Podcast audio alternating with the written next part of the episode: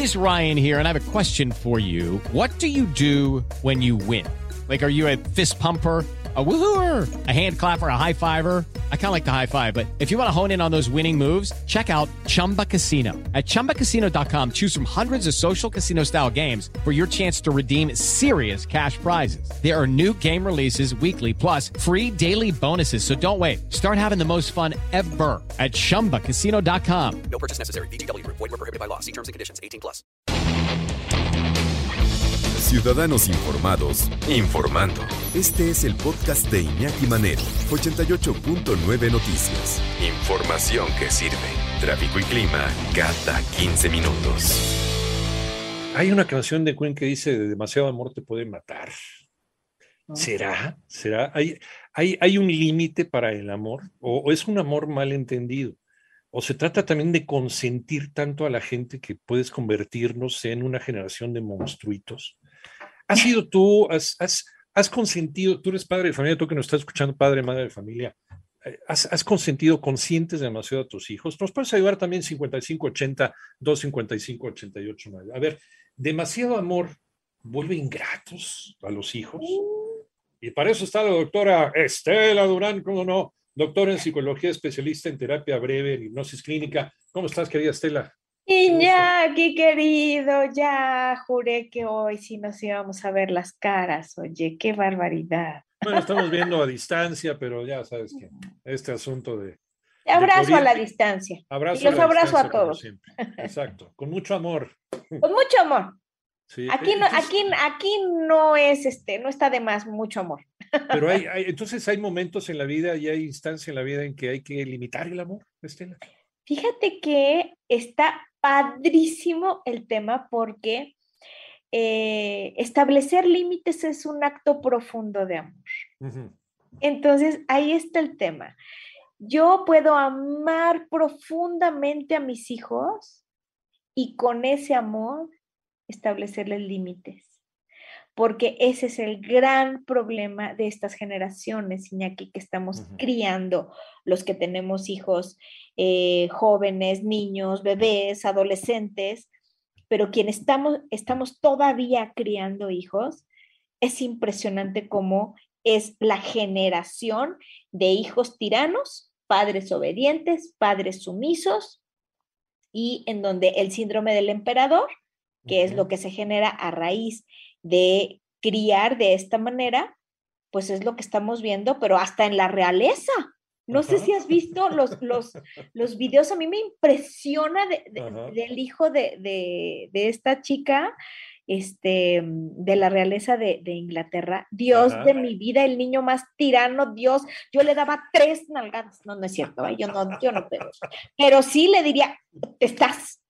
Y el límite, ahí, no, ah, no, no Está pasa nada, no pasa-. Y, o sea, le está jalando el pelo a alguien y, ay, nada más le quitan la manita porque es el principito, ¿no? Óigame, ¿no? El problema es que efectivamente estamos criando a nuestros hijos de esa manera. Como la futura reina está criando a su principito, que ya verá las canas verdes que le va a sacar si no le pone límites. Sí, entonces eh, esto puede pasar en cualquier familia, hasta en las familias reales o las familias plebeyas sucede esto. Eh, fíjate que el- el- ahora al rato No. te platico una anécdota, algo que, que nos sucedió en un avión. Estaba el niño pateando, pateando el asiento, estaban sentados atrás y el bebé pateando, pateando, pateando mi asiento, hasta que volteo y le digo, oigan ya, por favor, ¿no? Y me dice el papá bien enojado, pues es un niño. Le digo, y tú eres un adulto, güey. Entonces, ¿qué te parece que le pongas límites? Exactamente, exactamente. Se me hace la excusa más atroz el decir que es niño. Es un Entonces puede hacer lo que le dé niño. la gana, ¿no?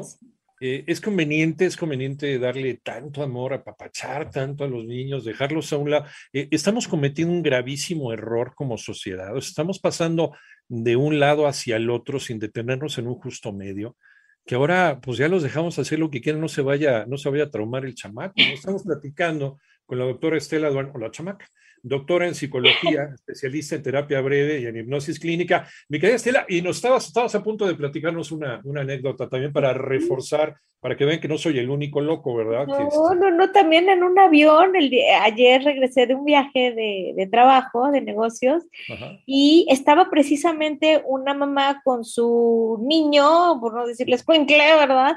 En, en sus piernas y le estaba pegando, con, o sea, le estaba, estaba pateando a la de al lado. Y era una chavita, era una jovencita como de 17 años, muy tímida, que no se atrevía a decir nada, hasta que yo de plano me volteo y le digo, señora, su hijo le está pegando a, a la chica. Y ella, no, no es nada mío, ¿eh? pero lo estoy viendo ya desde hace rato.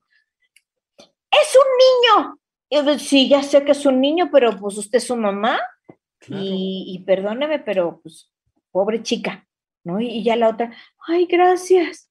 O sea, pues sí, la otra pobre no, no pudo decirle a la señora, dígale a su niño que no me esté pateando. Sí, pues ¿no? es una cuestión elemental respeto hacia los demás y respeto también a uno mismo, ¿no? Yo creo, y respeto también a tu hijo, porque ¿en qué lo estamos convirtiendo, Estela?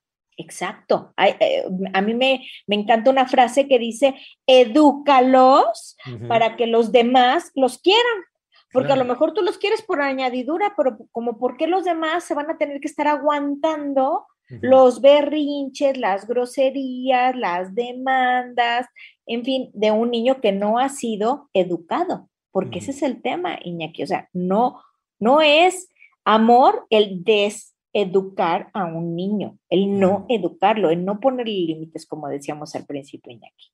Al contrario, le estamos haciendo un daño que lo va a ir arrastrando. ¿En qué tipo, qué tipo de adulto se convierte un niño que creció así, Estela? Eh, en un narciso. Okay.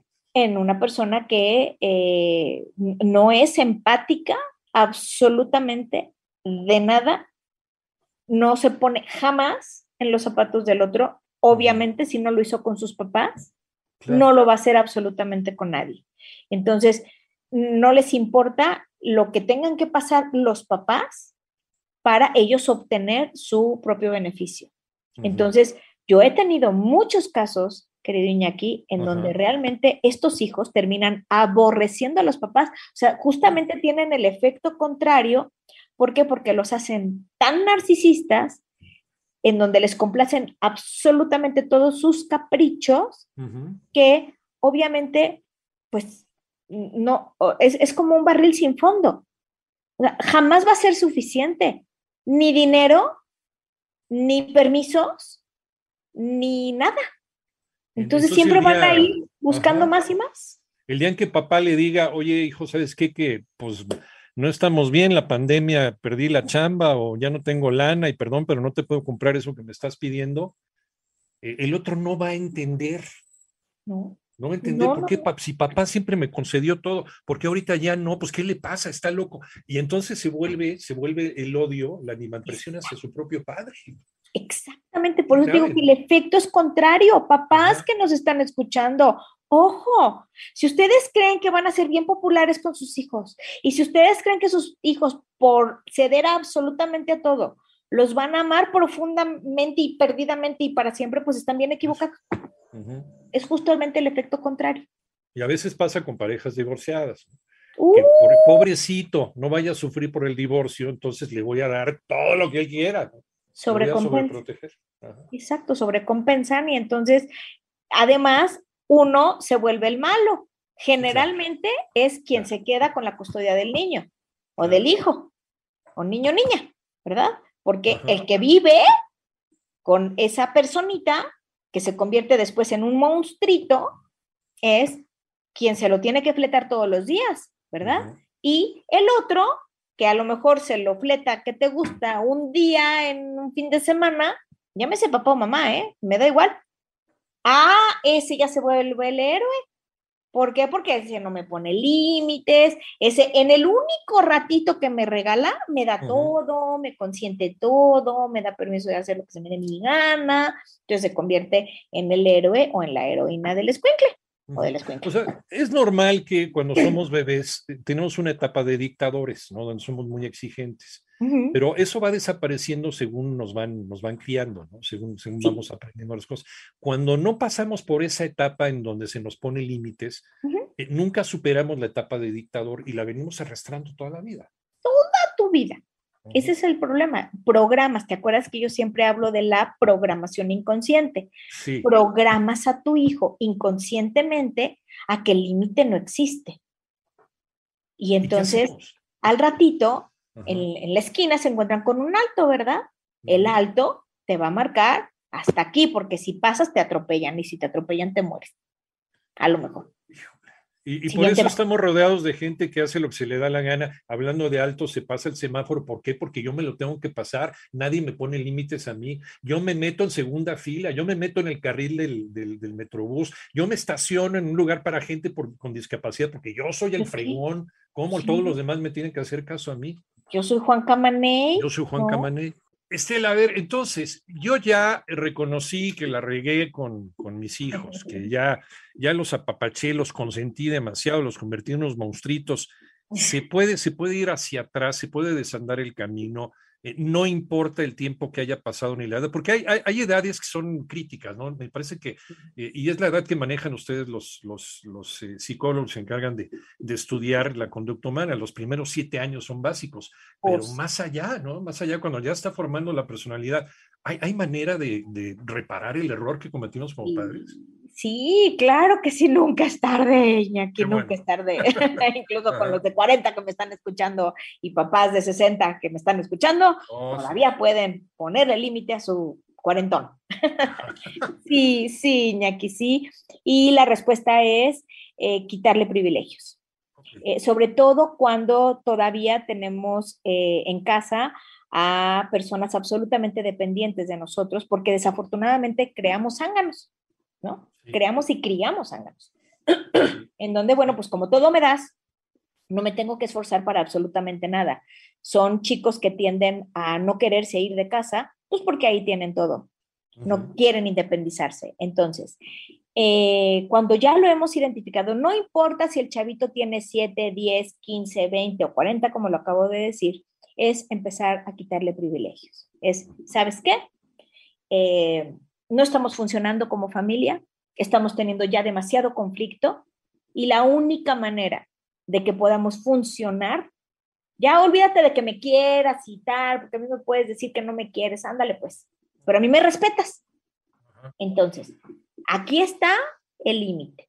Y entonces se hacen como reglas genéricas en donde no, no, no hagan un, un to- ahora sí que todo un chorizo de, de- de reglas. Hagan cinco que puedan involucrar a la gran mayoría de, en donde siempre, siempre, siempre se van a topar con pared. O sea, las que puedas cumplir, ¿no? Las que puedas hacer cumplir. Y además las que puedas hacer cumplir. Eso es maravilloso que lo acabes de acotar, Iñaki, porque yo puedo decir, no te voy a dejar salir la próxima vez que vayas eh, a una fiesta que me llegues a las 4 de la mañana cuando quedamos a las 2, y pues nadie hace cumplir esa regla, entonces se burlan más de ti, ¿no? Es, a ver, No, no, no. Es, que a veces pensamos que ser papá es competir en un concurso de popularidad, ¿no? ¿estás de acuerdo? Y no, No. no, a veces ni modo, a veces tienes que ser el malo de la película, tienes que ser el villano, tienes que ser eh, el peor papá del mundo, hijo, qué lástima, ¿no? Qué pena que te tocó, pero pues lo siento mucho, aquí vives. Y si Sí. quieres seguir viviendo aquí y tener tu sopita caliente y tener tu ropita y tener tu teléfono y tener tu iPad y todas esas cosas, pues entonces estas son las mínimas reglas que tienes que cumplir. Ah, no las cumples. Entonces vamos estableciendo cuáles son las consecuencias. Olvídense de la palabra castigos, porque yo detesto Sí. esa palabra, pero sí las consecuencias. Entonces, por ejemplo, en terapia lo que nosotros hacemos cuando ya, no, no sabes la cantidad de papás que nos llegan con hijos tiranos, pero muchísimos, lo que hacemos es un reglamento, así como el reglamento interior de trabajo, en donde si tú estás yendo a CIR, por ejemplo, Sí. y, eh, no sé, las personas de oficina tienen un horario. Si no llegan a tal horario, pues se les descuenta el día seguramente. ¿Ya me y oyeron? no Ok. Y no se, y no se peleen con sus jefes, ¿eh? Porque ahí está la regla. Sí. O sea, se sabe que si uno no llega temprano a trabajar, pues se le va a descontar el día. Y si eso lo hacen continuamente, pues van a perder su trabajo. Son y no se tienen que estar peleando con el jefe por esa regla. Es, es la mejor analogía que les puedo poner. es como el reglamento interior de cualquier empresa, lo mismo, hacemos un reglamentito chiquito, muy parsimonioso, muy, muy este, clarito para la edad de los chicos o de los jóvenes o de los grandototes que están todavía en la casa y aquí están las reglas. No se cumplen, esta es la consecuencia y no nos vamos a estar peleando porque tú ya sabes cuál es tu consecuencia. No sabes, de verdad es, bueno, maravilloso eso. Eh, es, es, ir primero individualmente a terapia, que vaya el chavito, que vaya papá y mamá, eh, o eh, vale la pena que desde el principio hagamos terapia familiar con, con el psicoterapeuta. Generalmente yo prefiero hacerlo en espacios diferenciados, en donde los papás me externen qué es lo que está sucediendo y el chavito o la chavita también me externen desde su particular punto de vista qué es lo que está sucediendo para, no, para que no se sientan ni señalados, ni acusados, ni no, no es cierto, ni echemos los gallitos a pelear. Siempre en espacios diferenciados y hace eso de verdad que la terapia sea breve en serio, porque nosotros somos el centro de psicoterapia breve. Para mí, lo máximo es poder dar de alta en el menor lapso de tiempo posible. A mí no me interesa tener este, a los pacientes que es el jamón de la semana de muchos otros terapeutas, perdónenme colegas, pero es la verdad hay muchísimos colegas que con tal de tenerlos ahí eternamente, pues hacen el jamón de la semana. No, no, no, no. no. Entran a los seis años y a los 50 siguen en terapia todavía. Exacto, no, no, no, no. no, es que realmente, Iñaki, o sea, después de tres meses ya no das más. Ajá. Entonces, pues nada más para que lo tengan como dato cultural. Ahí está. Bueno, pues si no quieren tener eh, pues hijos intolerantes, este, dictadorcitos, eh, ¿no? Que, no aguantan nada, que la menor crítica se desmoronan. Y creo que lo estamos viendo, eh, fíjate, yo creo que una de las maneras en que vemos de qué van las sociedades jóvenes actualmente es en las redes sociales por las opiniones que emiten sobre su visión de la vida. No es que uno sea perfecto, uno también ha cometido errores y cometieron errores con nosotros y tenemos nuestras propias fallas como generación. Pero, pero puedes ver el error que hemos cometido como papás en la forma en que se expresan las generaciones actuales. Absolutamente, absolutamente. Y lo agresivos que pueden llegar a ser y cómo drenan todo ese odio que, que, están acumulando. Sí, la verdad es que es impresionante. Pero sí, encontramos, doctora? Ay, perdóname. Muchas gracias. No, no, no. Sí, pedir ayuda, pedir ayuda cuando ya de plano las cosas se nos desbordaron y para eso estamos, por supuesto. Gracias, Iñaki. Este, en mis redes sociales estoy como arroba Estela Durán PhD, tanto en Facebook como en Instagram. Y en la clínica estoy en www.terapiabreve.com. Estoy atendiendo online también a todo, literal a todo el mundo. este, ya, este, esto nos, nos ha ayudado a acercarnos y a romper fronteras. Qué maravilla de la tecnología. Doctora Estela Durán, doctora en psicología, especialista en terapia breve y hipnosis clínica. Qué gusto y qué privilegio el tenerte como siempre. Aunque sea gracias, gracias. Te abrazo a la distancia, pero ya no quiero abrazarte a la distancia. Ya quiero abrazarte en serio. Próximamente es una promesa. Ya vas. bueno,